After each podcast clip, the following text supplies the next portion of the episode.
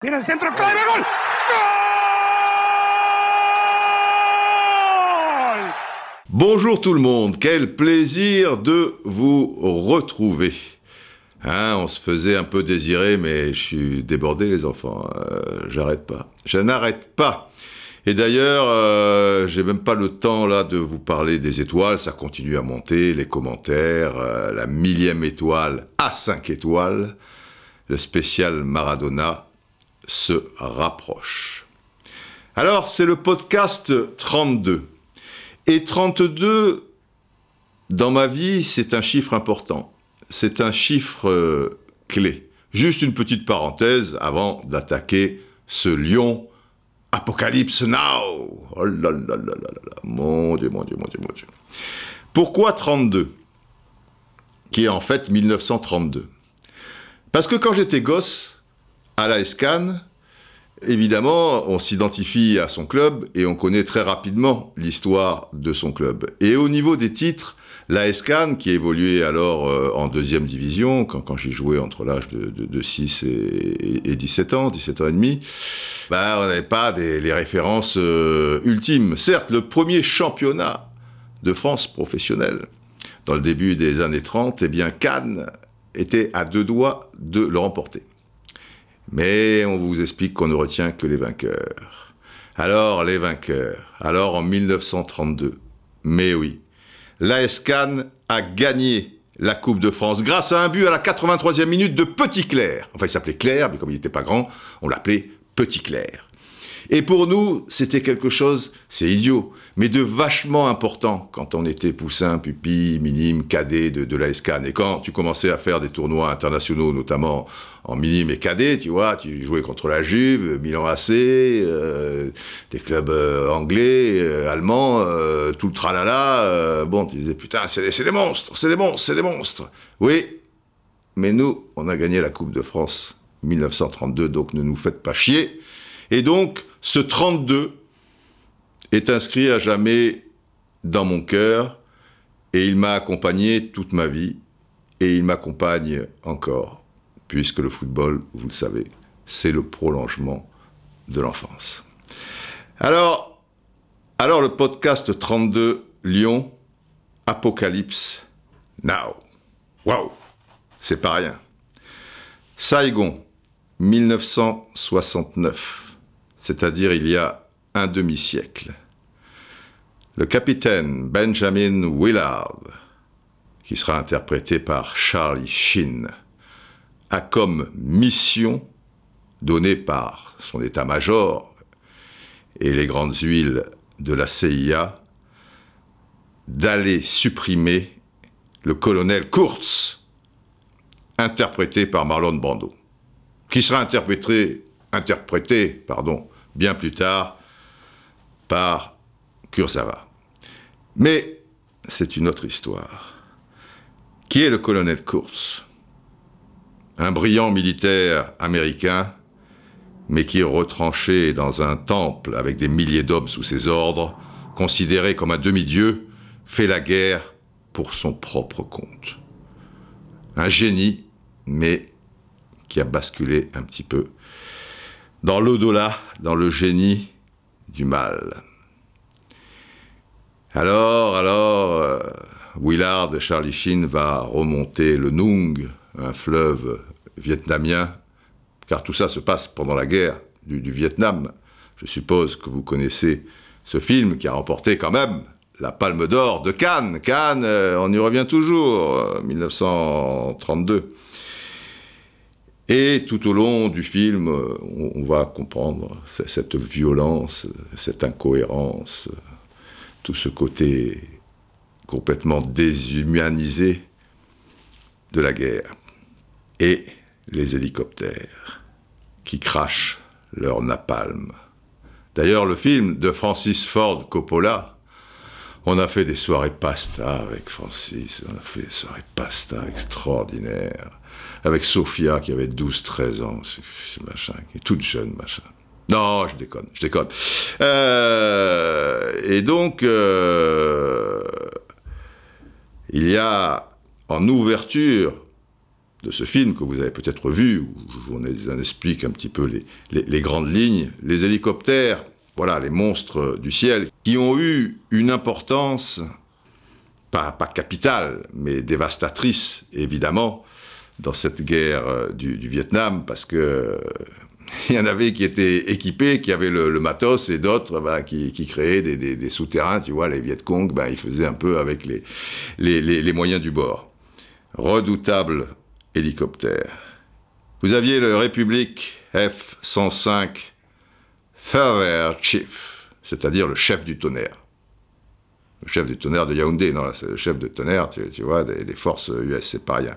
Ou alors le, le North American F-100 Super Sabre, c'est-à-dire le super sabre. Pas commode non plus. Et en ouverture du film, vous avez euh, sur la chanson bien connue des Doors, The End. This is the end, ting, ting, ting, my only friend, C'est la fin, puisque c'est l'apocalypse, c'est terminé. Et, vous avez au fond de, l'image les forêts qui, qui, brûlent, tu vois, le napalm, tout ça et tout, et des hélicoptères qui passent au ralenti avec le son de leurs palmes, mais le son au ralenti aussi, tu vois, ça fait.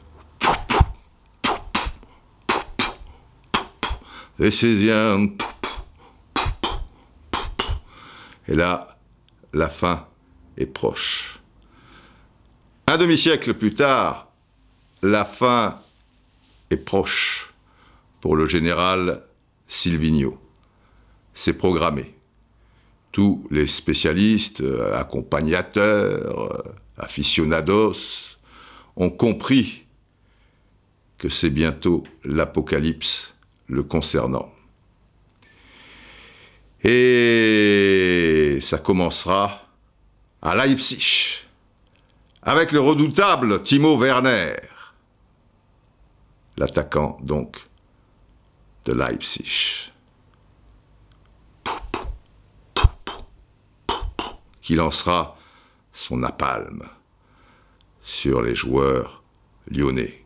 Car oui, la capitale des Gaules est fortement en danger. Lugdunum, comme on l'appelait, je ne sais pas, 30 ou 40 ans avant Jésus-Christ, c'est-à-dire la colline des Lumières, puisque la Rome, les Romains, donc, avaient créé, je veux dire, une garnison redoutable sur les collines de Fourvière. Et d'ailleurs, Lugdunum veut dire en, celte euh, la colline des, des Lumières.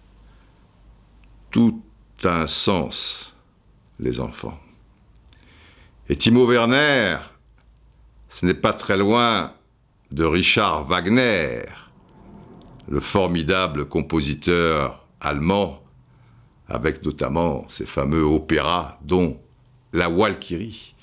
Et dans le film de Francis Ford Coppola, Apocalypse Now, il y a une scène fondamentale on en revient à ces fameux hélicoptères de la mort, sur le son de la chevauchée des Walkyries de Richard Wagner. Timo Werner, Richard Wagner, c'est pareil, et je vous le donne en mille.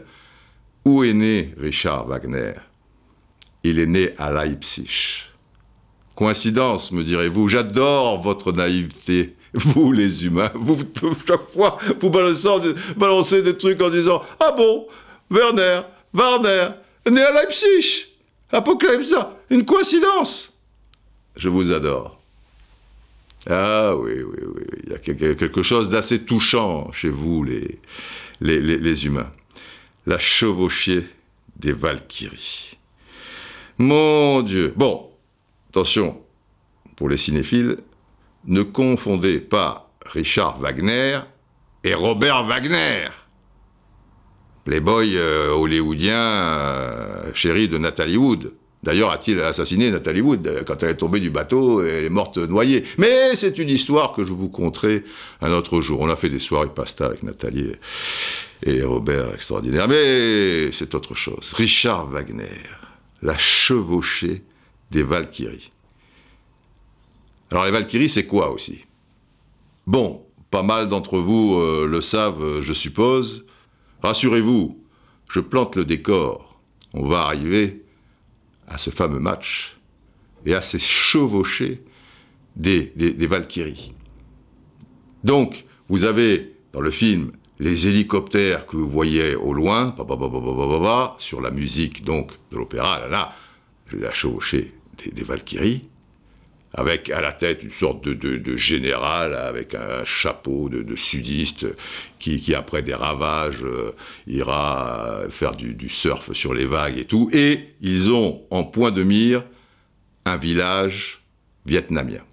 Viet Cong, donc, puisque dans cette guerre terrible et, civile, il y avait donc les Sud-Vietnamiens aidés par les Américains et en face les Nord-Vietnamiens aidés par le, monde euh, communiste. Ils étaient un petit peu aidés aussi quand même. Bref. Et ces hélicoptères qui avancent, qui avancent sur le village. Et tout de suite, vous voyez les gosses, les femmes qui, vont se, réfugier parce qu'ils les entendent, les pales de ces deux hélicoptères, enfin, ces, deux races, entre guillemets, d'hélicoptères, le République F-105 Thunder Chief, Thunder Chief, et le North American F-100 Super Sabre. Et là, place au génie de Richard Wagner.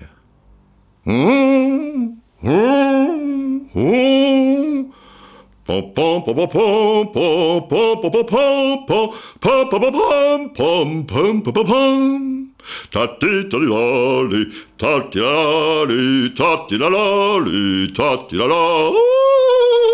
Tati la tati la tati la tati la Titati la titati la titati la titati la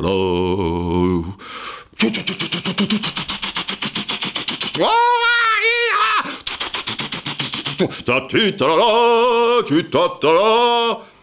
Les Valkyries. Qui sont les Valkyries? Et qu'en est-il de cette chevauchée? Bon, là, c'est la chevauchée des hélicoptères. Mais les Valkyries, la chevauchée des Valkyries.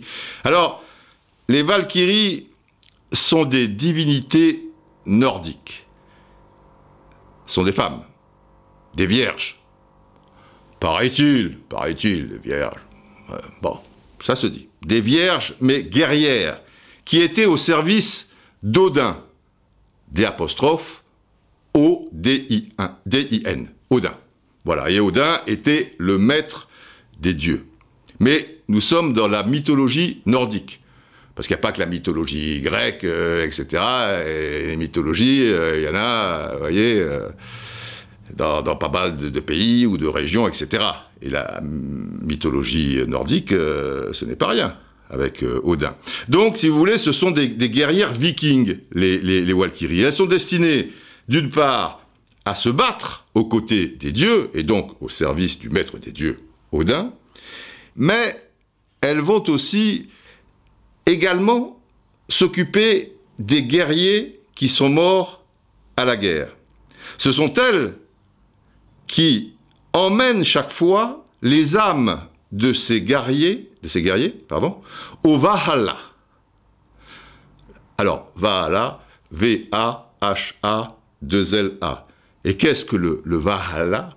Là où donc les, âmes des guerriers sont, ensuite, sont, sont donc euh, aspirées, eh bien, c'est le paradis de la mythologie nordique, le Valhalla.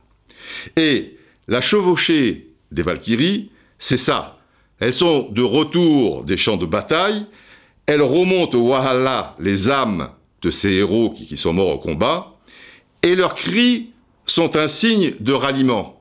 Parce que dans cette chevauchée des, Valkyries, tu vois, t'entends, à certains moments, tu entends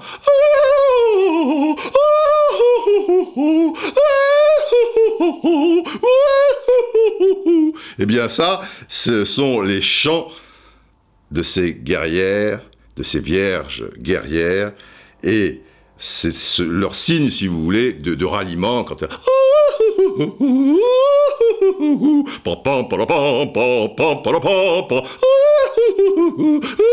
ce sont les Valkyries. Et c'est la chevauchée des Valkyries. Quelle histoire Et donc là, vous avez à Leipzig, puisque c'est l'apocalypse annoncé pour Silvino, donc la, la chevauchée des, des, Valkyries, enfin en, l'occurrence plutôt les, hélicoptères, alors cette fois euh, allemands, tu, tu vois, euh, dans le camp euh, retranché euh, de Lyonnais, et, tu as, tu vois, aux commandes Klosterman, Poulsen, Zabitzer, Leimer, et puis le redoutable Timo Werner, tu vois, et, à un moment, vers la 6-7e minute, alors que le match est un petit peu à, à, deux à l'heure, qu'on a le sentiment que, voilà, Lyon est pas acculé, il y a, y a une attaque terrible sur, sur la droite d'un hélicoptère, un, un, centre, tu vois bien que, que Marsal est archi battu, Koné, qui, joue un peu plus haut sur le côté, a été euh, aspiré, Andersen est, battu sur le, centre et Barcelo n'aura pas le temps de, coulisser, et, à bout portant, tu, vois, il, est là dans l'hélicoptère, il n'a plus qu'avec son pouce euh, à, appuyer sur le bouton, et, la roquette euh, va, partir et faire exploser, si, vous voulez, la, maison de, paille Viet Cong tenue par Lopez. Et là, Vanet il a raté son coup. Putain, le République F-105 euh, Thunder Schiff, euh, ça, baisse. Ça baisse. Au niveau des ingénieurs, il va falloir euh, voir ça. Et que se passe-t-il? Qu'est-ce qu'ils font, nos petits Viet Cong? Ils s'accrochent, ils s'accrochent. Et à un moment, à la onzième minute, sur une sorte de malentendu, je veux dire, des, joueurs de Leipzig, il y a cette ouverture du score, cette intelligence d'Awar qui récupère, qui gratte, on dira, un ballon, et notre Depaille euh, national, je l'aime ce Depaille. Vraiment, je l'aime ce joueur, et sa personnalité, euh, même si je suis l'un des rares, enfin bon, c'est comme ça, euh, chacun ses goûts. Et, Awar qui, va avoir le, bon réflexe de laisser le joueur qui est plus face au jeu, parce que lui, il commence à être un petit peu décalé au moment où il a récupéré le, ballon. Et puis le, joueur qui est plus à même dans cette position euh, de face à face avec le gardien, euh, d'être peut-être plus, plus à l'aise. Et il s'efface au profit de, de paille et but. Alors là, alors là, les enfants, contre, contre toute attente. Et après, après, comme prévu, c'est l'enfer c'est la chevauchée des Valkyries. Et nos Lyonnais vont souffrir. Vont souffrir, mais s'accrocher, et on sent qu'il y aura peut-être des, des possibilités. Ils font avec leurs moyens. On sait que après sept matchs sans la moindre victoire, euh, bah, le doute s'est installé. Il est clair que le jeu n'est pas à, la hauteur et, tu sens que, la catastrophe euh, est proche, quoi. Et qu'à un moment, euh, à force de mitrailler de, tous les côtés, eh ben ça, ça va, ça va exploser tout ça. Mais ils s'accrochent. Ils jouent en équipe. Ils font en sorte de plutôt mieux ou bien remonter le, ballon, de ne pas s'affoler. Et puis, il y a quand même euh, un, souci à un moment entre deux joueurs aux alentours du rond central, et tu as le Timo Warner, Richard Wagner né à Leipzig et tout le tralala, qui part euh, seul, euh, seul au but, et là c'est la chevauchée, quoi, tu vois, il chevauche, chevauche, tant, tant, et là tu as compris que le un but partout, cette fois il va pas rater la cible, oh Le North American F-100 Super Sabre, décidément n'est plus au point, il frappe au-dessus. On y voit alors, si vous êtes un peu connaisseur de, football, comme un signe. Comme un signe. Le doute s'est installé chez le puissant et le petit, avec courage, s'accroche. Et un certain talent, parfois. Un très grand avoir, à mon sens, et un magnifique de paille. Derrière, tu sens des failles, euh, surtout que Lyon, euh, au début, jouait relativement haut, on va dire, donc pour euh, des joueurs un peu, un peu lents comme Andersen et Marcelo, ça, ça peut poser des soucis. Bon, tu as la garantie Lopez, qui est, qui est un grand gardien, qui, qui, sort très vite, qui a, a beaucoup de, de talent. Mais après cette occasion ratée par Werner, Leipzig joue bien. Mais, mais ça tient. Il faut tenir jusqu'à la mi-temps et tu vas tenir jusqu'à la mi-temps. Et la deuxième période,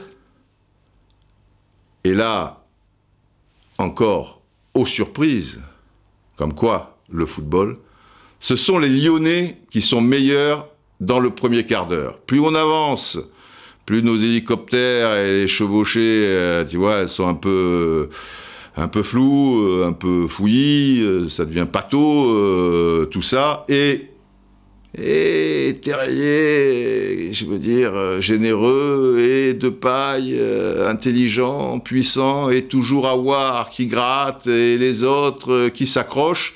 Et des occasions. Et tu te dis, merde, putain. Et s'il y avait un deuxième but, quand même, quelque part. Et ce deuxième but, à un mètre près, parce qu'il était hors jeu, tu l'avais quand même vers la fin de la première mi-temps, toujours avec deux pailles, mais refusé euh, justement. Et finalement, en les acculant, avec un deux pailles qui fait un crochet trop long aux abords de la surface de réparation, le ballon qui est récupéré par Mukiele, mais là, et ça dénote un certain état d'esprit. Terrier, tu te dis, l'action est cuite. Mais c'est jamais cuit en football. Il faut pas avoir de regrets. Il faut aller au bout. Et certains joueurs se seraient arrêtés, peut-être pour aller plus vite euh, se replacer. Mais Terrier va mettre une forme de pression alors qu'il a aucune chance parce que Moukielé euh, a, beaucoup d'avance. Mais il est parti dans une sorte de passement de jambes et après il est sur des appuis. Euh, tout ça est un peu bancal et ça gratte encore.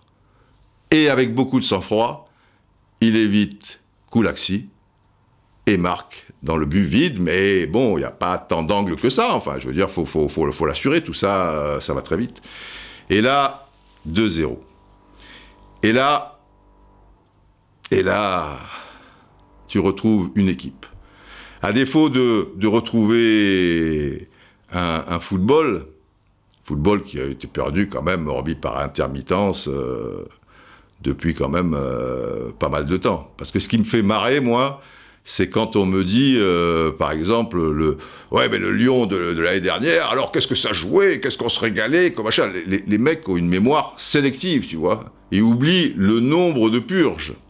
Alors certes, et notamment devant des adversaires de qualité, je pense à Manchester City deux fois, je pense au PSG sur une mi-temps au parc, parce que la deuxième, quand même, euh, c'est 5-0 au total, hein, euh, l'addition, avec des, erreurs quand même euh, stratégiques, tactiques, euh, techniques, tout, ce que tu veux. Mais enfin bon, c'est comme ça, la première mi-temps était belle. Et au retour, c'est vrai que après avoir été menés rapidement par un but de, de, de Di Maria, ils étaient capables ils avaient une sorte de pouvoir d'accélération et des individualités qui faisaient que boum, ça partait dans tous les sens, et indiscutablement par rapport à ces matchs que je viens de vous citer, et aussi à Geoffroy Guichard, le derby, donc un match particulier, pas à l'aller, hein, parce qu'à l'aller, il marque euh, un but par Denayer sur un corner en deuxième mi-temps, mais c'est un match cacaboudin, et première mi-temps, si Saint-Etienne est un poil, tu, tu vois, euh, un peu précis, il y a avantage au score, sans problème, Lyon ne s'en sort pas. Mais ce que je veux dire, voilà, c'est quand même une équipe qui depuis un, bout de temps bafouillait son football, sauf par intermittence où il y avait des fulgurances, les jours où Fekir a été inspiré, etc., euh, etc. Mais on reviendra un petit peu sur Fekir et, et d'autres joueurs. Quoi qu'il en soit, quoi qu'il en soit, eh bien, contre toute attente, on l'a bien compris, puisque on nous parlait d'apocalypse, eh bien, Lyon a gagné contre l'équipe qui était encore en tête de la Bundesliga euh, il, y a, quelques jours avant une défaite euh, son week-end, qui est redoutable quand même, euh, on, le sait, et qui est plutôt en pleine confiance, contrairement donc aux joueurs de la capitale des Gaules. Sacré football, hein? Alors, alors justement, ce football n'est pas avare de ce type de, renversement de, de situation, alors que pour beaucoup, tout semble écrit. Et c'est vrai que, quelque part, ça ne sentait pas bon. Et on pouvait supposer que c'était écrit. La différence avec le football, c'est que ça n'est jamais écrit. Et dans le même genre, je vais vous donner, alors on verra la suite, peut-être qu'ils perdent à Geoffroy Guichard euh, le derby, après il y a une semaine internationale, mais il est clair qu'après cette victoire, même s'ils venaient à perdre à Geoffroy Guichard, sauf s'ils perdent 9-0, on, en reparle, et déjà il faut perdre, mais supposons qu'ils perdent, tu peux pas virer Silvino. Parce que ce qui s'est passé là, au-delà du résultat, dans l'état d'esprit, c'est pas innocent. Et qu'est-ce qui manque à Lyon à l'heure actuelle? Effectivement, un jeu, une assise footballistique, mais avec le temps et les joueurs qui composent ton équipe, tu as l'espoir d'y arriver. Alors que là, c'est clair que si tu perdais à Leipzig et que tu venais à perdre le derby, ça devenait, ça devenait Apocalypse Now pour, euh, pour.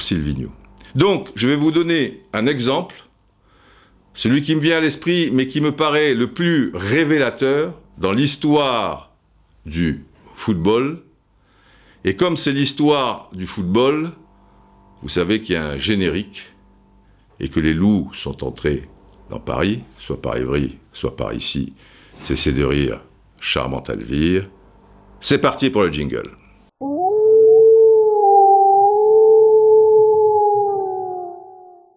Eh bien, cela concerne un entraîneur et pas un petit entraîneur euh, qui, passe comme ça.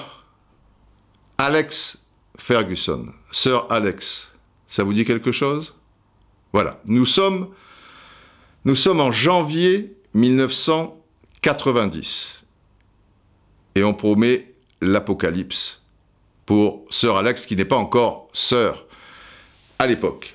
En fait, Ferguson est arrivé en 1986 à Manchester United, qui n'était pas un club à l'abandon, qui, est l'un des plus grands clubs euh, anglais, bien sûr, mais il y avait beaucoup de, de, boulot à réaliser et il va mettre les mains dans le cambouis, euh, Alex, tu vois, que ce soit au niveau du centre de formation, aux méthodes d'entraînement, et surtout, il va se heurter à la culture alcoolique de certains de ces jeunes joueurs. Notamment la redoutable euh, doublette euh, Norman Whiteside, qui a commencé très jeune, à, l'âge de, 16 ans. Mais avec Whiteside, Manchester United euh, gagne par exemple une Coupe d'Angleterre, hein. mais, Ferguson n'est pas encore là. Et l'autre Irlandais, Paul McGrath, un, métis défenseur central très, très puissant. Norman Whiteside est, un attaquant. Norman Whiteside, lui, c'est Irlande du Nord. McGrath, c'est République euh, d'Irlande. Ils sont surnommés les, les Brothers United. C'est le surnom qu'avait donné euh, la, presse à, ce duo euh, infernal, car les, les, Booth Brothers United étaient un groupe de punk irlandais. Mais là, tu vois, c'est pas des, punks, c'est des footballeurs. Mais ils sont un peu punk, tu vois, dans leur vie et au niveau de, de, la boisson, euh, nos futurs, euh, nos, nos euh, on, va dire. Mais il n'y a pas que. Et Ferguson va faire, on va lui donner des, moyens conséquents, et notamment financiers, il va faire une grande lessive, il va vendre 16 joueurs, et il va en acheter 18. Et pas des, moindres, hein, si, si, si vous voulez. Donc on mise sur Ferguson. Il n'empêche que, il arrive en fait en novembre 86. Il était alors à la tête de la sélection euh, écossaise. Et là, nous sommes trois ans et deux mois plus tard, puisque nous sommes en janvier 90. Manchester ne s'en sort pas. Mais pire, ils sont dans une passe catastrophique. Et donc, à la mi-saison, puisque nous sommes dans, début janvier 1990, ils sont très proches de la zone de relégation. Ils sont dans une série de huit matchs euh, sans victoire. C'est le désastre. Les supporters n'en peuvent plus, la presse n'en peut plus, etc. Apocalypse Now pour Ferguson, qui va jouer sa tête d'entraîneur de Manchester United sur un match, et un match qui n'est pas facile. C'est le troisième tour de la Coupe d'Angleterre, la FA Cup. Nous sommes le 7 janvier 1990, et ça se passe au City Ground, c'est-à-dire le stade fétiche de Nottingham Forest. Alors certes, ce n'est plus le Nottingham Forest euh, vainqueur en Coupe d'Europe des clubs champions en 79, 80, etc. Mais il y a de beaux joueurs et d'ailleurs, Nottingham Forest terminera cette saison à la 9 place, ce, qui est quand même, somme toute, euh, pas mal. Une défaite et c'est la porte. C'est un peu comme Silvino, à part que il y a deux matchs pour Silvino. Enfin, le premier, déjà, à Leipzig, euh, tu, tu parles euh, d'une affaire. Et que va-t-il se passer? Manchester United, contre toute attente, et dans un match euh, très très moyen, va l'emporter à l'arrache 1-0, un but de Lee Martin. La tête de Ferguson n'est pas coupée, et vous connaissez la suite. Ça veut dire que ils vont remonter un peu au classement et terminer, euh, tu vois, aux alentours de la 13e, 14e euh, place. C'est pas très glorieux. Mais, à la fin de cette saison, ils gagnent la Cup contre Crystal Palace, qui n'est pas un foudre, mais 3-3 au premier match. Et donc, vous savez que là-bas, enfin, à l'époque, il n'y avait pas les tirs au but, euh, truc. Après prolongation 3-3, il y a un match qu'on appelle match replay, et ils gagnent un but à zéro. Et donc, premier titre pour Ferguson. Et ça change tout. Parce que dans la foulée, l'année d'après, ils gagneront la Coupe des vainqueurs de Coupe. En finale, euh, je crois que c'était à, Rotterdam, euh, en l'emportant contre Barcelone, 2 buts à 1. But de Steve Bruce et Mark Hughes. Ça, c'est pour la petite histoire. Et c'est parti. C'est-à-dire que grâce à cette victoire, qui était, on sentait que c'était la fin, qu'au mieux il ferait, tu vois, peut-être euh, même pas un match nul, puisque là il faut un vainqueur, enfin après il y a un replay, mais qui allait être éliminé par, euh, Nottingham Forest. Eh bien, Ferguson, qui restait donc 27 ans à Manchester, grâce à cette victoire, il va rester 23 ans de plus à Manchester United. Et dans les 23 ans en question, le gars va gagner 38 titres. Tu vois, quand parfois, il bah, faut être un poil patient. Alors je ne dis pas que Silvino va gagner 38 titres. Là où on laisse un peu plus de temps à Ferguson qu'à Silvino, il y a deux raisons à cela. C'est que je vous parle quand même de 1990. On était un poil moins pressé surtout en Angleterre, où on laissait le temps. Enfin bon, il était quand même arrivé en, novembre 86, hein, et c'est Manchester United, des investissements euh, diaboliques, et à la limite, euh, derrière, euh, tu, es, tu, es, dans la zone de relégation, tu vois, c'est quand même pas rien. Mais c'était une autre époque, on laissait un peu le temps au temps. Et deuxième chose, évidemment, Ferguson avait un crédit supérieur à celui de Silvino, puisque il avait été entraîneur quand même durant huit saisons environ à Aberdeen, qui était un gros club euh, écossais à l'époque, hein, qui faisait la nique euh, au Celtic et Glasgow Rangers, puisque dans ces huit saisons, il sera trois fois champion d'Écosse, il gagnera quatre coupes d'Écosse, une coupe de la Ligue écossaise, et la Coupe des Coupes, quand il a gagné avec Manchester United, euh, donc en, en 92 ou 80. Voilà, il gagne en 90, non, il la gagne en 91. C'est l'année, vous savez, où en quart de finale, ils éliminent euh, Montpellier, notamment à la, à Mosson, avec ce coup franc frappé de, très loin, sur lequel peu cher Barabé se trouve un peu, euh, un, peu beaucoup, euh, on, va dire. Donc en 91, il gagne la Coupe des Coupes avec Manchester United, mais en 83, avec Aberdeen, vous vous rendez compte, Aberdeen qui va gagner une Coupe d'Europe, eh bien il gagne la Coupe des Coupes Ça se passait à Göteborg sous une pluie, les enfants, des hallebardes et tout. C'était la chevauchée des Valkyries de la pluie. Tu vois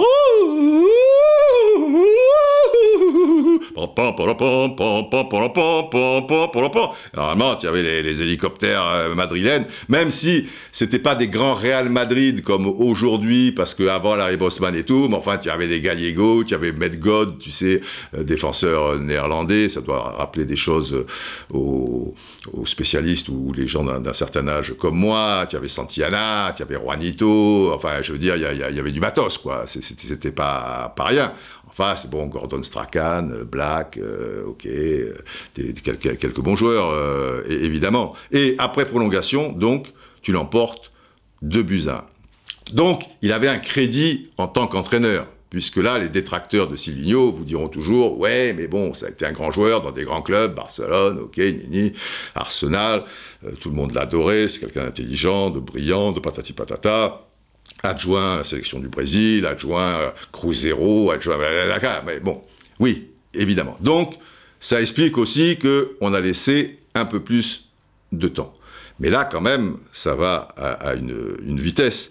Mais vous voyez à quoi ça tient.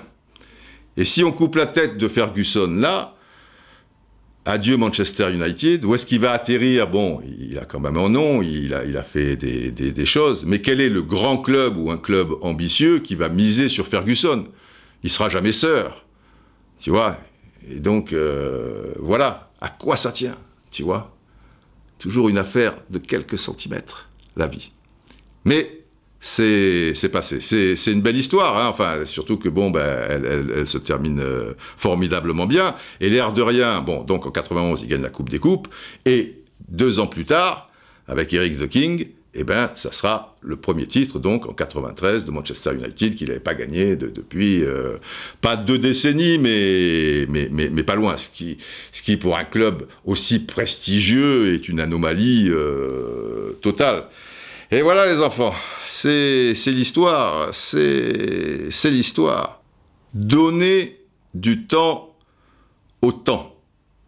Mais quand tu es dans la tourmente euh, de, la sorte, et là, parfois je, vous lis des, tweets euh, ici et là de, followers euh, ou autres, et je vais vous lire une tribune qui est superbe de Jérémy Lopez, qui est un supporter de Lyon, toujours les supporters d'abrutis, ils gueulent, bah, bah, bah, sociétaire de la comédie française, et ce nom doit vous dire quelque chose, parce qu'il avait déjà fait une tribune, et là il en a fait une autre récemment sur euh, le, site euh, olympique et, lyonnais, l'œil de, Jérémy euh, Lopez, il en avait fait une en fin de saison dernière, expliquant qu'il qui, qui fallait arrêter avec euh, l'entraîneur euh, d'alors pour des, tas de raisons, mais c'était un texte absolument brillant, structuré, euh, avec des, des, des, arguments, sans, sans, sans méchanceté, quoi. C'était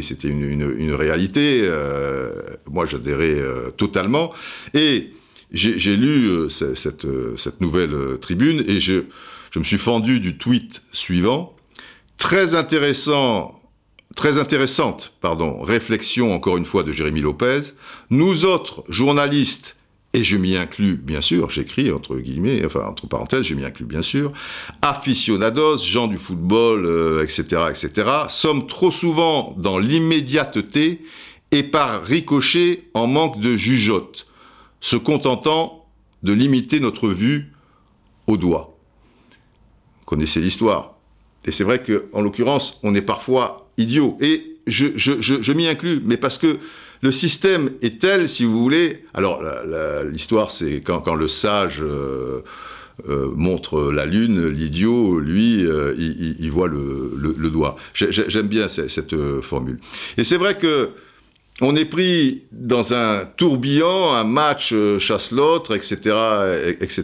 Et c'est pas pour pour défendre mes collègues. Et d'ailleurs, bon, moi, je suis solidaire, euh, je, m'y inclus.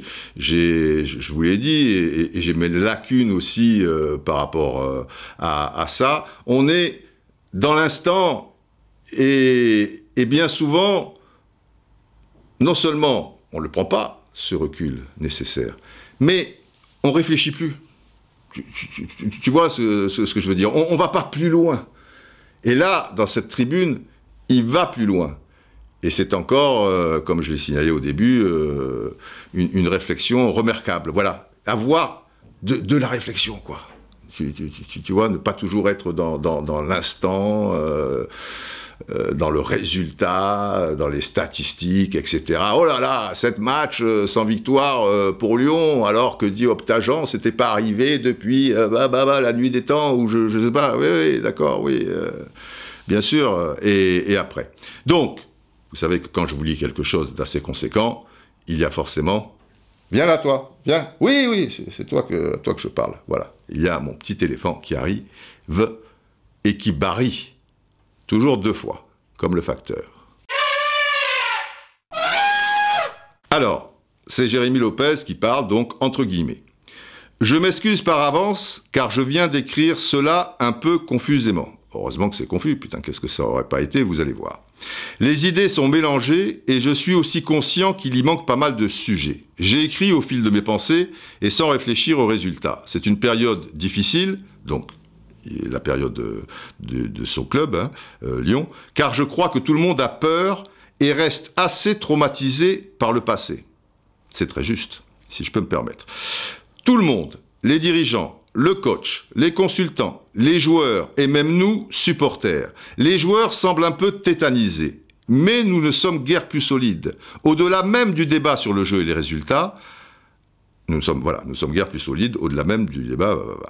Je ne les défends pas, évidemment, c'est impossible. Les supporters sont intelligents et savent reconnaître un bon entraîneur. Mais il faut un peu plus de quelques mois pour ça, s'il n'est pas le bon entraîneur pour l'OL, on parle donc de Silvino, il sera jugé comme tel, et vice-versa, donc, si c'est un bon entraîneur. Alors, pour Jérémy, il écrit Pour moi, actuellement, la question n'est pas là. Mais le débat profond qui m'inquiète le plus est de savoir si le foot français est prêt à accueillir de nouvelles méthodes étrangères et en a-t-il envie? Et c'est vrai que le fond du problème, à travers euh, tout ce qu'on entend, c'est qu'on est en droit de se poser la, question, quoi. Tu vois, tout ce qui arrive un peu de l'extérieur et tout, si ça rigole pas trop vite, euh, c'est, coups de bambou euh, et on lâche les hélicoptères. Hein. enfin bon, bref, je continue. Est-ce que les journalistes sont prêts? Est-ce que le club est prêt? Je pense que oui pour le club. Le reste, j'en suis moins sûr. Mais surtout, est-ce que le joueur type de Ligue 1 est prêt? C'est ça le fond du problème aussi, parce que c'est lui qui joue quand même. Hein. On est d'accord. Un joueur de Ligue 1, lorsqu'il part à l'étranger, se plie au changement. Il n'a pas le choix et est obligé de suivre la meute. Mais est-ce qu'un groupe de 23 joueurs de Ligue 1, ensemble, est prêt à tout changer? En a-t-il la capacité mentale, physique et footballistique? Et surtout, en combien de temps? Eh oui, parce que le temps c'est de l'argent, et ça va vite là. On ne peut pas attendre 15-20 euh, matchs, parce qu'après les hélicoptères euh, arrivent, vous le savez. Je poursuis. La première erreur, ou le premier risque plutôt, la jeunesse. Il est important pour la politique du club d'avoir des jeunes et de les revendre ensuite. Mais il faut alors adapter la tactique et la méthode à la jeunesse. Il manque un, voire plusieurs leaders. Quelqu'un qui est capable d'intégrer rapidement la tactique du coach et de la transmettre et de la maintenir en cours de match à ses coéquipiers. Un relais en quelque sorte. Nous ne l'avons pas. Et c'est problématique surtout quand ce manque a été ciblé rapidement apparemment. Je suis triste car ce qui semblait une force, le bouleversement total de la méthode sans changer tout le staff, devient une faiblesse. La volonté que Silvino vienne finalement avec une seule personne est logique. Nous nous sommes dit que l'ancien staff fera le relais, le lien entre les joueurs et Silvino, et lui apportera sa connaissance aussi de l'effectif. C'est vrai que d'une manière générale, quand un entraîneur arrive dans un club de cette dimension, il arrive avec une armée euh, de, collaborateurs. En général, 5-6. Villas-Boas, il arrive à Marseille, euh, bah, il y a 5-6 personnes euh, qui arrivent, et c'est valable pour, pour, pour tous les clubs d'une manière générale, surtout d'un certain standing. Là, Sivigno, il est arrivé seul, puisque son relais n'est pas franchement l'entraîneur euh, adjoint. L'entraîneur adjoint, c'était l'adjoint de l'ancien entraîneur, de l'ancienne équipe, si vous voulez. Et tout le reste du staff aussi Silvino est arrivé avec un gars qui, qui, regarde les, les, matchs, si j'ai bien compris, euh, euh, les adversaires, qui fait des, des, montages, qui s'occupe de, la vidéo, quoi, si, vous voulez, du travail de, de la vidéo. Donc c'est même pas un, un vrai numéro 2. Donc, je poursuis. Jérémy Lopez dit Nous nous sommes dit que l'ancien staff fera le relais, le lien entre les joueurs et Silvino, et il lui apportera la connaissance aussi de l'effectif. Ça ne semble pas être le cas pour l'instant, et cela devient logiquement un aveu de faiblesse. On change tout, mais pas vraiment. On a le cul un peu entre deux chaises. Et à vouloir ménager un peu tout le monde, on ne ménage personne. Ce que je dis n'est pas une attaque, et vous l'aurez bien compris que cette tribune, c'est pour faire avancer les, choses, c'est pas pour critiquer quelle erreur là, quel truc, quelle connerie, truc. D'ailleurs, lui croyait aussi que, que c'était bien.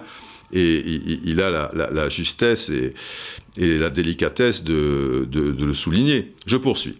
Donc ce que je dis n'est pas une attaque. J'ai été le premier, voilà, il le dit encore, à penser que cela pouvait être une bonne idée et sans penser au mauvais côté de la chose. Peut-être que cela peut fonctionner, et que ça va fonctionner de mieux en mieux. Il dit, et il pense qu'il y a un espoir. Moi, personnellement, je trouve que ce n'est pas sain. Pourquoi? Je ne dis pas que Gérald Balticle, puisque en particulier c'est quand même le numéro 2, et, quelques, autres savonnent la planche. Bien sûr que non. Enfin, je, pense qu'ils aiment leur club, qu'ils aiment leur métier, ils font un truc. Mais quelque part, ce sont des gens qui ont fait partie d'une aventure avec un ancien entraîneur, aventure qui s'est terminée en eau de boudin. Et ce sont des entraîneurs qui ont connu aussi ce traumatisme.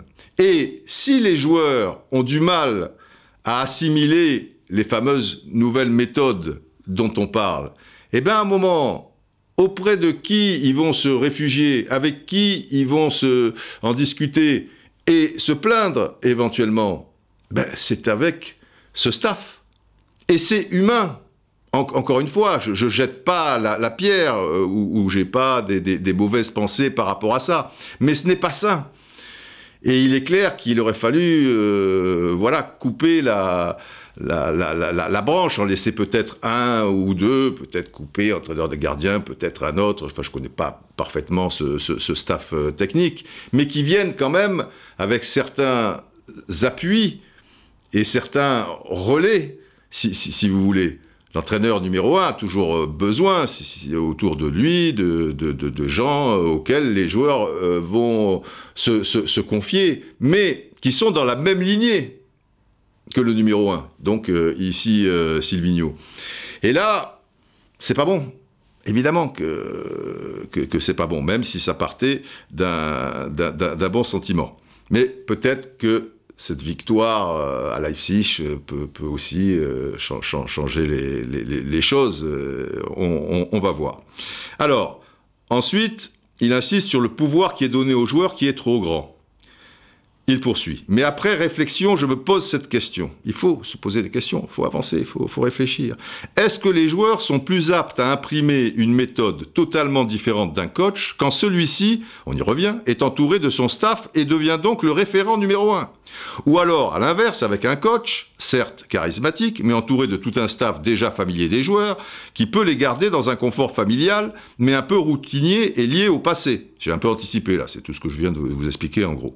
Très franchement, je n'ai pas la réponse. J'ai entendu ça et là que le club n'avait jamais, de son histoire, travaillé aussi fort tactiquement. C'est peut-être là aussi que se trouve la réponse. Personne n'est habitué, les joueurs semblent désorientés, et ça ne se fait pas en un jour. Et là, par rapport à, ces méthodes d'entraîneurs, notamment qui, viennent de, l'étranger, on a coutume de dire que les, joueurs français sont un petit peu dans, un confort au niveau des, méthodes euh, d'entraînement et ils renaclent un petit peu à faire des efforts. Dès qu'ils vont à l'étranger, ils se mettent au, diapason, euh, les, gars. Et les entraîneurs étrangers, Ancelotti l'a dit, Emery l'a dit, et d'autres aussi, sont un peu étonnés euh, par euh, le manque de professionnalisme parfois euh, des, des, des, joueurs français, quoi, qui veulent pas trop se faire mal, tu, tu vois, à, l'entraînement. Alors c'est compensé quand tu es dans des grands clubs comme le, PSG, parce que tu as des grands joueurs qui qui, qui, qui, qui, ont une expérience des grands clubs, etc., et qui se prennent des, en main. C'est sûr quand il y a des Thiago Motta, Thiago Silva, des, etc., et tout. Et après les gens, les autres se mettent au diapason, et, et encore. Euh, on a vu certains soucis, mais, mais là, euh, il n'y a pas des joueurs de cette expérience aussi euh, à, Lyon qui, eux, pourraient faire le relais, relais dont, il parlait quand il signalait quelqu'un qui est capable d'intégrer rapidement la tactique du coach et de la transmettre et la maintenir en cours de match à ses coéquipiers. Un relais, tu vois? C'est sûr que si à Lyon, tu as Ibrahimovic, tu as Thiago Motta et, et, Thiago Silva, eh ben, mon ami, euh, le relais pour euh, Silvino, euh, c'est du miel. Mais il, il, les a pas. Donc c'est très compliqué. Et ça me rappelle Paolo Souza, qui arrive donc lui aussi, et il va un peu révolutionner avec ses, méthodes, les, entraînements. Je ne dis pas que c'est mieux ou pire, je ne dis pas que les entraîneurs français sont mauvais ou truc. le problème n'est pas là. Mais le joueur français qui est dans un moule depuis X saisons dans un contexte, il va se retrouver dans un autre contexte. Et forcément, faut pouvoir assimiler tout ça. Bah, Paolo Souza, quand il arrive, les premiers résultats, le temps d'assimiler tout ça. Je vous signale que c'est 11 matchs, enfin sur les 11 premiers matchs de Paolo Souza, c'est deux, deux victoires seulement, c'est deux nuls, c'est sept défaites. Donc ça veut dire que sur ces 11 premiers matchs, le Portugais à Bordeaux, donc le coach, c'est 8 points sur 33 possibles. Ce qui veut dire que c'est 0,73 points par match. Ça veut dire que si tu mets tout ça sur 38 matchs, tu arrives à un total de 27 points et demi. Autant dire que tu descends là, 27 points et demi, euh, même s'il faut un peu moins de points pour euh, accrocher les, barrages maintenant et terminer 18e, avec 27 points et demi, euh, ça, tu es, dans, la, dans seringue. Et donc, le Paulo Souza, qu'est-ce qu'il a pris dans la gueule. Et au niveau des statistiques, pareil, mais ça peut être aussi intéressant les, statistiques, mais attention à prendre avec des, des pincettes, c'est à double tranchant. Optagent a dit, dans l'histoire de Bordeaux parmi l'élite, il n'y a jamais eu sur 11 matchs une telle catastrophe. Donc quand tu te prends ça dans la gueule, et que les, joueurs, euh, si, tu veux, bah, ils lisent aussi, ils le vivent mal aussi. C'est pas forcément un mauvais état d'esprit. Mais Paulo Souza, je pense déjà aussi qu'il n'est pas arrivé seul. Et il n'y a pas les, mêmes conditions qui sont données à un entraîneur à Lyon. Il n'est pas euh, forcément aussi exposé euh, médiatiquement. Mais il en a pris plein la gueule. Et depuis, maintenant que ça a été un peu assimilé, et j'ai vu les récentes euh, interviews des, joueurs de, Bordeaux, eh ben, ils encensent Souza. Costil, Benoît Costil, le gardien de but, il précise même que Souza, c'est formidable. Il va terminer de toute manière dans un club, euh, top club, quoi, parce que c'est quelqu'un de brillantissime et, on se régale. Mais il ne devait pas dire ça après euh, le cinquième ou le sixième match. Hein. Il a fallu assimiler tout ça. Maintenant, ils sont dans une moyenne sur les sept derniers matchs de 1,6 points par match. Ils étaient à 0,73. Hein. Donc, si tu multiplies par 38, c'est 60 points. Et 60 points, la saison dernière, avec 60 points, tu es sixième au classement. Donc, pour moi, c'est le même processus. Évidemment. Après, on verra si Silvino est un grand entraîneur, s'il a des beaux résultats, etc. et tout. Mais si tu ne lui laisses pas le temps, c'est voué à l'échec. Et pour ces, raisons-là. Donc, je continue avec, euh, je conclus avec Jérémy Lopez. Cette adaptation est longue et peu encourageante, c'est une évidence. Mais le problème, c'est que le changement arrive peut-être un peu trop tard et qu'il aurait dû avoir lieu il y a déjà un an au moins. Bah, évidemment, ce n'est pas faute de le dire. Le temps d'adaptation de tout le club s'en trouve fatalement un peu plus long. Et peut-être que beaucoup de choses se sont cristallisées au club et que ça prendra du temps, beaucoup de temps. Et que le club est peut-être plus malade que je ne le pensais à l'époque, dans les habitudes du moins. Et ouais, les habitudes, euh, elles ont été prises. Hein. On est loin du, Lyon champion de France à cette reprise. C'était une autre époque, d'autres joueurs, des joueurs matures euh, pour, euh, pour le coup. Alors il continue. Il me semble aussi, je peux me tromper, que le coach et Juninho ne s'attendaient pas à un tel chantier. De l'ampleur du travail à faire sur les joueurs, la mentalité, la maturité, le travail technique, le QI foot, etc. Et sans doute qu'il a fallu plus que quelques semaines pour le réaliser. Cette, euh, cette, ampleur du travail. Voilà, au début, voilà, tout beau, tout nouveau, alors voilà, truc, mais là, tu te dis, waouh, quel chantier. Et que dans la panique, poursuit-il, Silvino a tenté de boucher les trous, fermer un peu à double tour pour ne pas sombrer trop vite et sauver les meubles. Il a peut-être mis son football, son idéal de football donc, de côté à ce moment-là en espérant le retrouver plus tard, une fois que tout cela serait rebâti de derrière. Voilà, à un moment, tu vois, on revient aux fondamentaux, euh, euh, tu, vois, une défense forte, et après, on va gagner euh, du, terrain au, fur et à mesure. Ce qui expliquerait, selon Jérémy Lopez, la frilosité de nos six premiers matchs, en l'occurrence les, six derniers, puisque les, les, deux premiers étaient concluants, le pressing offensif du début a fait place à un jeu inoffensif et un peu à reculons. Et oui, avec euh, tout ça et, les mauvais résultats arrivant, contre Angers, alors c'est vrai que, Angers était peut-être traumatisé parce que le transfert d'Adélaïde, parce que Butel n'était pas dans un grand soir, etc. Mais là, tu voyais une équipe qui avait faim, qui, voulait aller de l'avant, etc. Et puis après, c'est enchaîné, tu, vois, des, des petites choses, et ouf, tout s'est effondré comme un château de cartes. Alors, je poursuis. C'est ce qui me fait dire que nous n'avons pas encore vu le vrai Silvino et qu'il est un peu en apnée, obligé de travailler sur nos faiblesses avant de travailler sur nos qualités. C'est le problème majeur de notre équipe. Les faiblesses sont beaucoup plus importantes que les qualités et qu'à force de vouloir corriger ces faiblesses, nous n'avons plus le temps de jouer sur nos qualités. C'est le serpent qui se mord la queue. C'est le travail de l'entraîneur, me direz-vous. Mais je ne critiquerai pas Silvino ici. J'ai mes avis, mais j'ai attendu trois ans et certaines circonstances avant d'écrire sur l'ancien entraîneur. Là, ce n'est pas le sujet. Contre le PSG, par exemple, les années précédentes, nous étions un peu bordéliques, beaucoup sur l'envie, et ça donnait parfois des exploits individuels hasardeux, mais de bonnes surprises. Et là, je fais une petite parenthèse. Il faut bien être conscient quand même moi, je l'ai dit euh, une fois que les transferts ont été terminés. Andersen, je connaissais pas, mais bon, euh, très bien. C'est vrai qu'en défense centrale, il y avait un souci. Thiago Mendes est un bon joueur. Euh, Ren Adelaide, très bien. Mais un joueur en devenir. Et de toute manière, quand tu es dans la tempête, des joueurs qui arrivent ne peuvent rien faire et ils vont être aspirés par le bas parce qu'eux, ils découvrent euh, déjà, tu vois, pour certains, euh, notamment Andersen, un, autre football, un, club d'une dimension supérieure pour les trois. Euh, d'ailleurs, tu, vois, c'est voilà, ils sont là aux, ordres, et c'est pas eux qui, vont aller à, contre-courant ou contre le vent et, t'emmener vers des, contrées plus fertiles. Eux, bah, ils se mettent au diapason et si ça coule, bah, ils coulent avec. Donc déjà, ces trois-là, ils, ils sont pas à leur niveau. Mais surtout, tu as perdu des joueurs d'une importance capitale et qui avaient ce pouvoir d'accélération et de folie que tu es loin de posséder aujourd'hui. Que Reine Adélaïde, peut-être dans de bonnes conditions, un bon environnement, etc., qui a, qui a des capacités, etc. Mais aujourd'hui, et les joueurs en question, Ndombele, c'était pas un joueur important? Ndombele, sur une prise de balle, de haut but, euh, paf, une feinte, une accélération, paf, mon ami, ça partait. Et Fekir, et Fekir, les amis.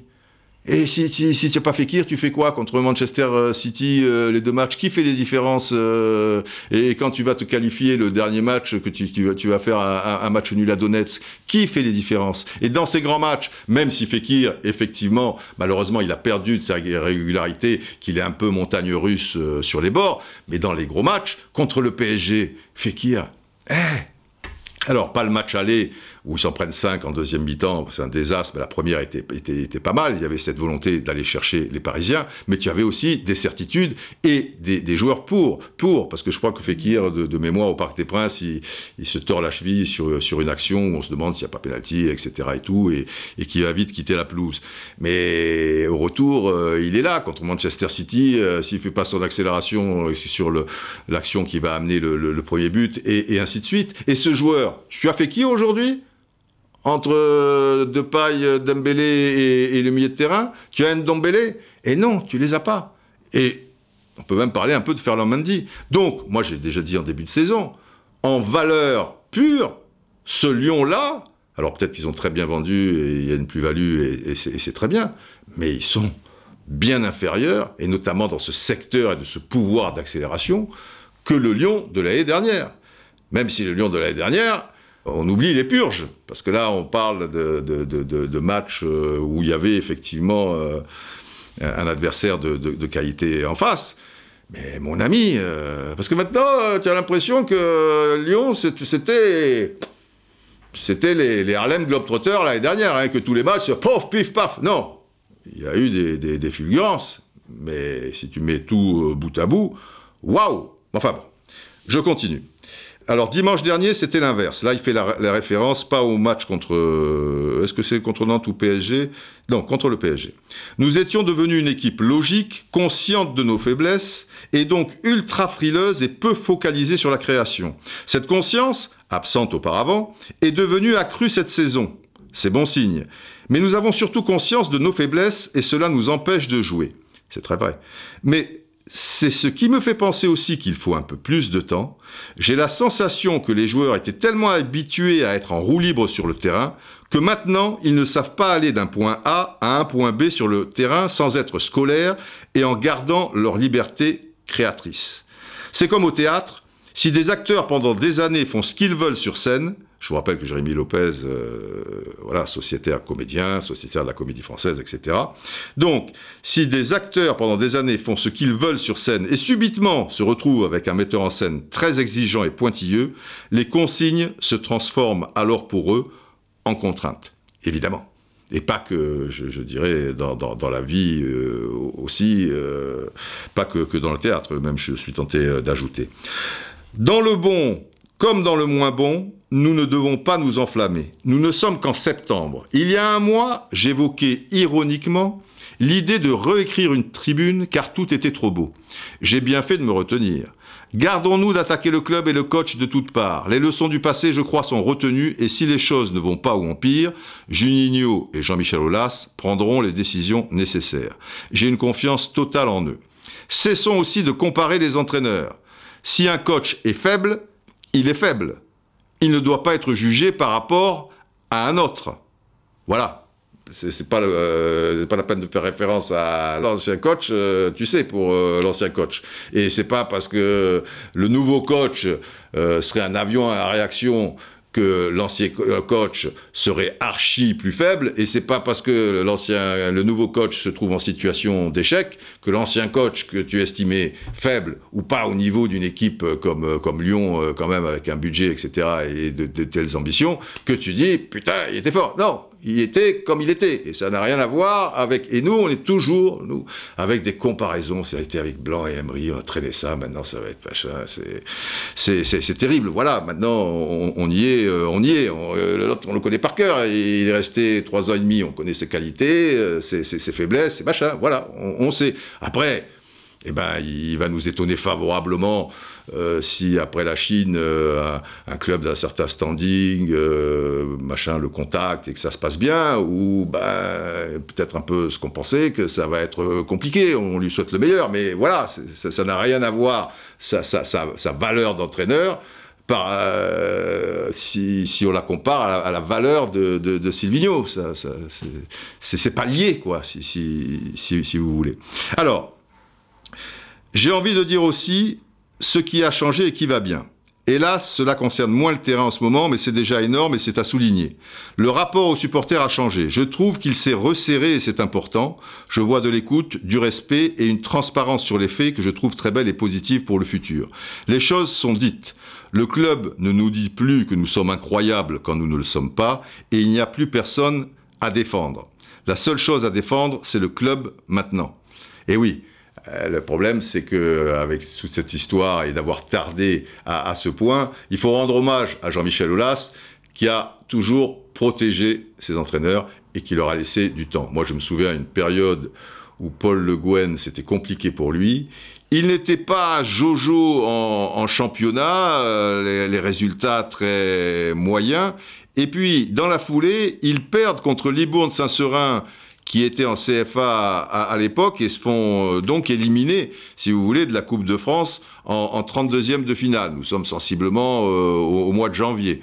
Et beaucoup de présidents auraient paniqué. Il lui a maintenu sa confiance officiellement, mais après, il, a tenu ses, engagements. Parce que sur le coup, il y, a, des présidents qui te disent Oh, il maintient ma confiance. Une semaine après, tu vois, le, gars, il, est mort. Il y a, des exemples. Euh, enfin, tout au long de, l'histoire du, football. Mais le problème qu'a eu Jean-Michel Aulas avec l'ancien entraîneur, c'est qu'il en a fait une affaire personnelle. D'une part, on a eu le sentiment qu'il avait plus d'ambition et que là, tu vois, c'est le gars qui gère tranquillement son petit commerce, il a son livret A, le petit écureuil, le machin. Il y a une telle marge quand même que bon an, mal an, même avec un peu de réussite, parce qu'il a fallu euh, qu'il y ait de la réussite hein, pour terminer euh, sur les trois dernières saisons. Euh, bah, il y en a une où tu es pas dans les trois premiers, et les deux autres, tu es barragiste.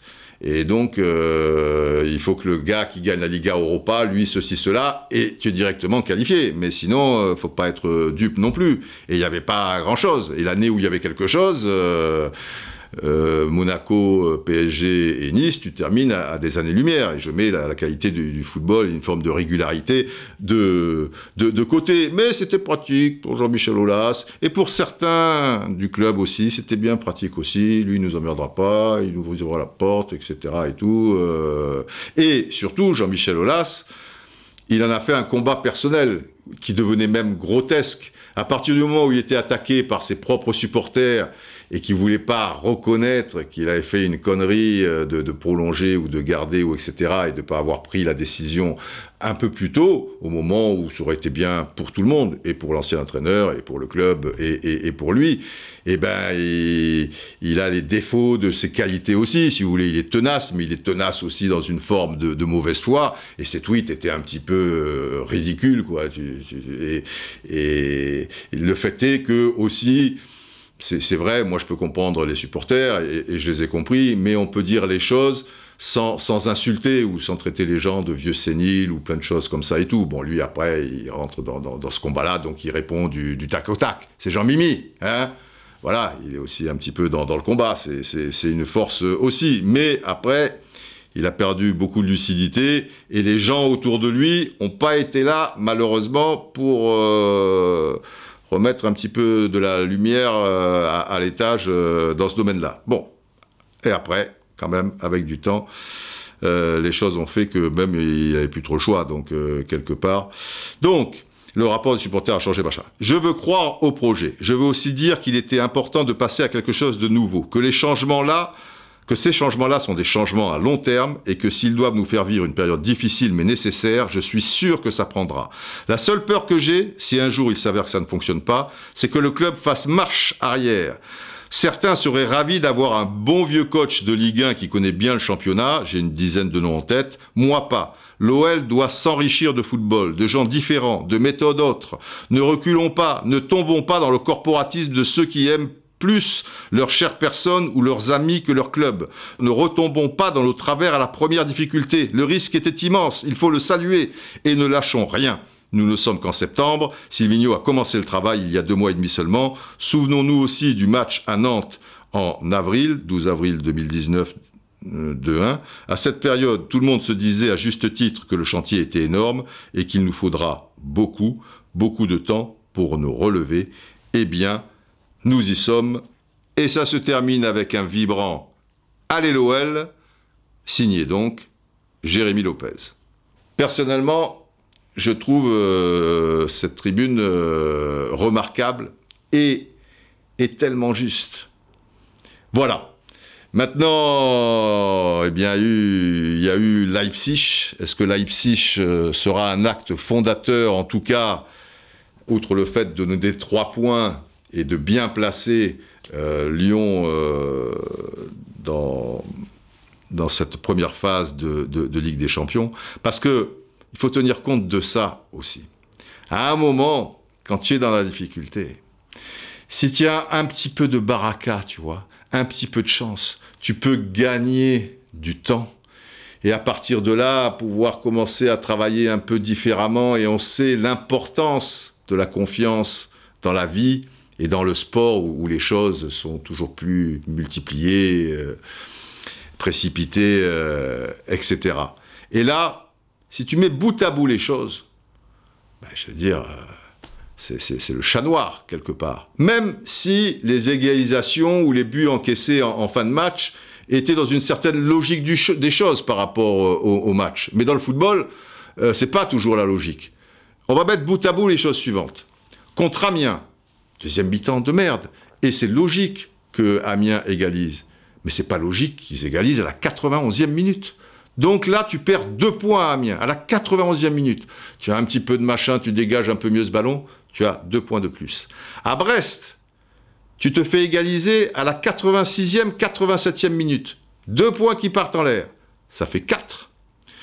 Contre le PSG, tu prends le but à la 88e, 89e minute. Ça fait cinq points. Aujourd'hui, tu as neuf points du PSG. On est d'accord Là, tu serais à 4. Mais le PSG, s'ils font match le 0-0 donc au Parc OL, ils ont 2 points de moins. Donc tu serais à 2 points. Tu vois?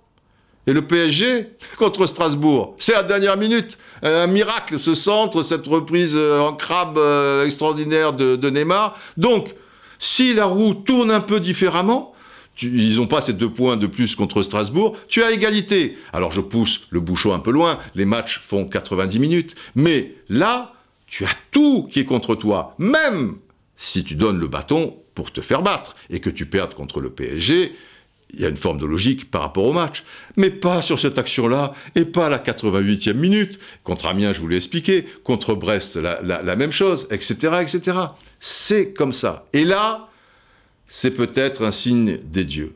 Peut-être euh, le grand Dieu, vous savez, si vous êtes un fidèle du podcast, le dieu des dieux du football, c'est Maradona, et il a mis deux petits dieux pour s'amuser là pendant les matchs, puisque les matchs, évidemment, tout est écrit. Vous, croyez que c'est le hasard, les coïncidences, les humains, vous me faites beaucoup rire, machin. Mais il y a le gentil dieu Didier, et puis le coquin, là, un peu méchant, un peu espiègle, euh, Roustan. Et là, Roustan, il, a beaucoup euh, misé sur des trucs à la fin, il était mort de rire. Heureusement que le gentil Didier... Euh, a fait en sorte que Timo Werner, Tintin, Tintin,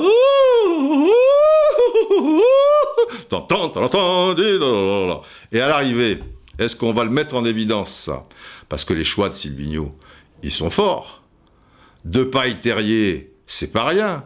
Placer Awar aussi haut et mettre plus bas donc les, Mendes, Touzard, c'est pas rien. Awar, il a été magnifique. Depay, il a été magnifique. Terrier, généreux et déterminant aussi, puisque sur l'action, il faut y croire, comme je vous dis tout ça, il, les, a emmerdés. Ben ça, c'est Silvino quand même. Est-ce qu'on va quand même lui... Ou alors on va dire Ah bah ouais, bon, c'est la chance, c'est Thibaut Werner, oui, c'est parce que ceci, c'est parce que cela. Bon, alors si tu veux tuer ton chien, tu lui dis qu'il a la rage, quoi. Et puis on va plus en parler, tu vois. Quand le mec, euh, ça a marché, etc. Évidemment qu'il fallait de de, la réussite. Euh. Alors, vraiment, ce match, moi j'ai aimé, quoi. Je, veux dire, le, caractère dont, ils ont fait preuve, et je voudrais euh, vraiment les, féliciter, quoi bravo aux, joueurs. J'étais, putain, je voyais ça, j'étais fier. Putain, les mecs s'accrochent, faut tenir, machin. J'ai vibré, quoi. J'étais avec eux. J'ai dit, putain, il reste encore 25 minutes et tout. J'étais inquiet au premier mi-temps, tu vois, aux alentours de la 25e minute. Maman, tout ça et tout. Vraiment, bravo. Et d'autant plus que c'est là que tu vois les hommes. Il aurait été facile hein, de, laisser tomber Silvino. Sans, pour autant le précipiter. Euh, je veux dire, euh, dans, les abîmes, euh, de, se réfugier derrière ça. La faute, ben, c'est pas nous, machin, c'est Silvino. Les mecs, ils sont allés au front quand même. De paille. Bon, moi, je suis un fan de, de, paille. Je, trouve que sur le terrain, le mec, il y va, il est généreux, il se bat sur tous les ballons, sur trucs, et il a du ballon. Alors, des fois, euh, ses frappes euh, ne sont pas toujours euh, diaboliques. des fois, il y a un dribble de trop et il lui manque un coup d'accélérateur. Mais merde, s'il y a bien un mec, tu vois, qui est dans le collectif, qui est altruiste et qui se donne pour un maillot, c'est bien de paille. Après, il a le caractère qu'il a, voilà. Mais moi, j'aime bien les, gens qui ont du caractère. Je préfère, euh, j'ai toujours préféré bosser avec les gens qui ont, du caractère. Hein. Au moins, les choses sont, plus claires. Il y a un souci, boum boum, on va vite régler ça et tout. Mais ça va, tu vois. C'est pas le gars devant toi, il te fait sourire, il te fait la bise, machin, il te met un coup de couteau derrière. Ça va, quoi. C'est, bon. Je préfère des gens parfaitement équilibrés aussi, calmes et qui vont pas te donner de couteau dans le dos. Mais des, les gens de, de caractère comme ça il te donne, euh, il, te donne euh, beaucoup. Il faut que les choses soient, soient, soient bien claires. Euh, et puis voilà. Et puis après, faut être un peu plus attentif, quoi. Tu, vois, c'est un peu de, un peu de nitroglycérine, quoi, une petite fiole de, nitroglycérine. Mais, si tu sais les prendre, je, veux dire, il n'y a, y a, pas de, y a pas de souci. Et de paille. Après la défaite à Nantes, le mec il est allé en interview, il est allé calmer le, gros supporter là qui ronchonnait tout ça et tout. Le mec il est monté au fond et il a été là, papa il a été là dans, dans ce match. Donc je dis bravo aux joueurs de se comporter comme des grands professionnels, mais surtout, pour moi, c'est encore plus beau comme des, des, belles personnes, quoi, je, veux dire, et des personnes euh, dignes et, et, responsables. Vraiment, ils peuvent être euh, fiers d'eux. Et, et, les supporters peuvent être fiers de, de leur équipe par rapport à ces joueurs, euh, par rapport à ce qu'on a vu. Après, à chaque jour suffit sa peine. On verra bien ce qui se passe à, à Saint-Etienne. Et bravo aussi, euh, bah, au-delà des, acteurs, euh, ça faisait plaisir cette joie de, de Juninho quand même dans, les tribunes. Il était redevenu joueur, quoi. Comment tu vas mettre ce, ce gars-là en cause euh, enfin, C'est quand même quelqu'un qui, est brillant, quoi. Je, veux dire, bien entouré dans ce club, avec Maurice d'un côté, Jean-Michel Aulas qui connaît la musique, etc.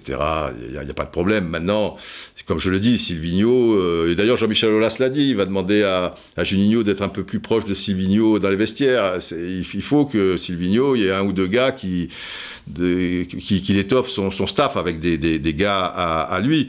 Et, donc, bravo, encore une fois, à, à. Et d'ailleurs, on va conclure avec la, la déclaration d'Anthony Lopez à l'issue du match, qui, qui veut tout dire. Que dit Anthony Lopez? Il dit Oui, bien sûr, on pense au coach. Pour ce qu'il nous donne au quotidien, c'est mérité. Il vit pleinement son aventure, est très concerné, il vit à 200% la chose, bien aidé par Juni et le club. On essaie de faire de notre mieux, et je pense que cette victoire, on peut la lui dédier. Eh, c'est beau ça, quand même. Hein? Vraiment. Allez, gone On y croit Général, c'est à vous, on doit conclure. Bien. Oh, oh. Longue vie au braves Merci Général, à bientôt. Bonjour à Winson. Allez, portez-vous bien, prenez soin de vous. Et surtout de ceux qui, qui en ont besoin. Viene el centro clave, gol